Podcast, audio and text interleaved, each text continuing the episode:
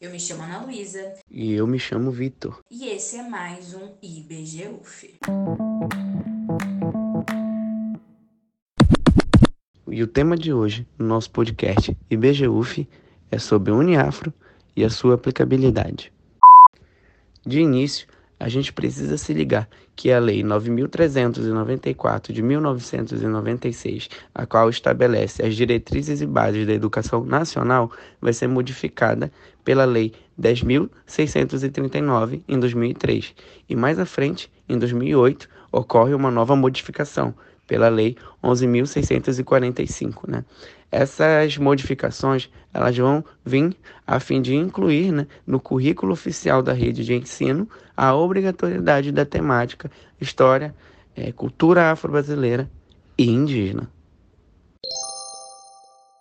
Bom, de acordo com uma pesquisa realizada pelos alunos Thalia, Teodoro, Arthur, Ana Luísa, Vitoriana Amélia, a partir de perguntas, de respostas feitas com professores do Polo da Universidade Federal Fluminense de Campos dos Goitacazes, 75% dos professores que responderam às pesquisas, às perguntas desses alunos, simplesmente não tiveram contato com a história geral da África. É curioso pensar que num polo onde se tem um curso de graduação em História, alguns professores no mesmo departamento não tiveram acesso a esse tipo de informação durante a sua graduação. E muitos deles, inclusive, nem após a graduação, pois não se interessaram né, na sua questão, no que tange a decolonialidade do seu currículo, para poder incluir mais autores negros, autoras negras, né, durante a sua ementa de curso. Se formos parar para pensar no momento em que esses professores entraram na universidade, realmente, antes não tinha a existência da Lei 10.639. Mas alguns entraram após, e mesmo após a Lei 10.639, esses professores não se interessaram, eles não tiveram contato. A gente tem um professor, inclusive, que diz que é muito difícil decolonizar o currículo, mas é muito fácil colonizar. Isso não é uma crítica, obviamente, aos professores. De longe é uma crítica aos professores.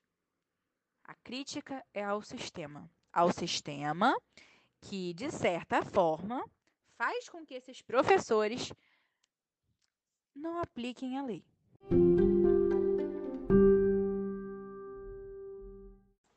Sendo então o Uniafro um programa que é voltado basicamente para que ocorra uma elaboração né, de material didático específico no que tange as questões dos programas de ações da, afirmativas para a população negra nessas instituições federais e estaduais de educação superior, é, é, curioso a gente pensar que existem ainda professores que nos coloquem para ler apenas autores europeizados, apenas autores homens brancos do olho claro. A gente acaba não lendo, por exemplo, um autor indígena, a gente acaba não lendo um autor quilombola, um autor negro. Eu acho que durante toda a graduação de história, porque esse é o meu curso, pouquíssimos foram os professores que trouxeram alguma coisa de autores negros. Obviamente, a gente pensa professores fora da, da casinha da história da África, porque quando a gente fala dos dois professores que temos no curso sobre história da África, nós lemos sim bastante autores negros, bastante autores, inclusive africanos, que moram nesses continentes, nesses países pertencentes ao continente africano. Então, poxa, realmente o Uniafro está sendo aplicado? Existe inclusive uma pós-graduação no Colégio Pedro II. É muito interessante essa pós-graduação. Eu acho que qualquer professor deveria fazer uma pós-graduação em ensino de relações étnicos raciais e ensino de história da África, ensino da África. Eu acho que as pós-graduações do CP2, né, CP2, é, são interessantes nessa questão, porque elas trazem um, um plus na nossa formação enquanto professor que a gente acaba não tendo ao longo né, da nossa vida acadêmica. Porque muitas das vezes, inclusive, a nossa própria pesquisa já não tem muito a ver ao que tange a história da África. Mas a gente quer se formar professor, né? Então, sendo professor, a gente vai lidar com situações dentro da sala de aula de racismo. A gente lida com situações de homofobia, de machismo, o tempo todo, com desrespeito dos alunos, porque, infelizmente, a gente tem que lidar.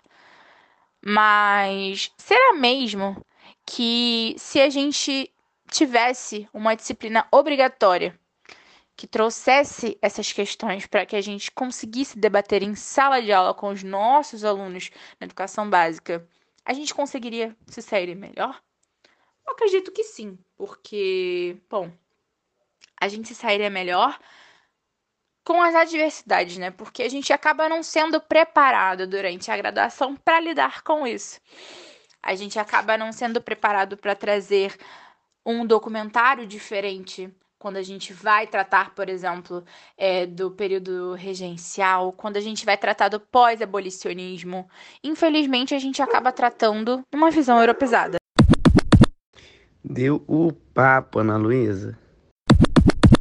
Esse podcast foi produzido por alunos cursantes da disciplina Organização da Educação no Brasil e vai servir como requisito de avaliação do semestre. Espero que vocês tenham gostado e até a próxima.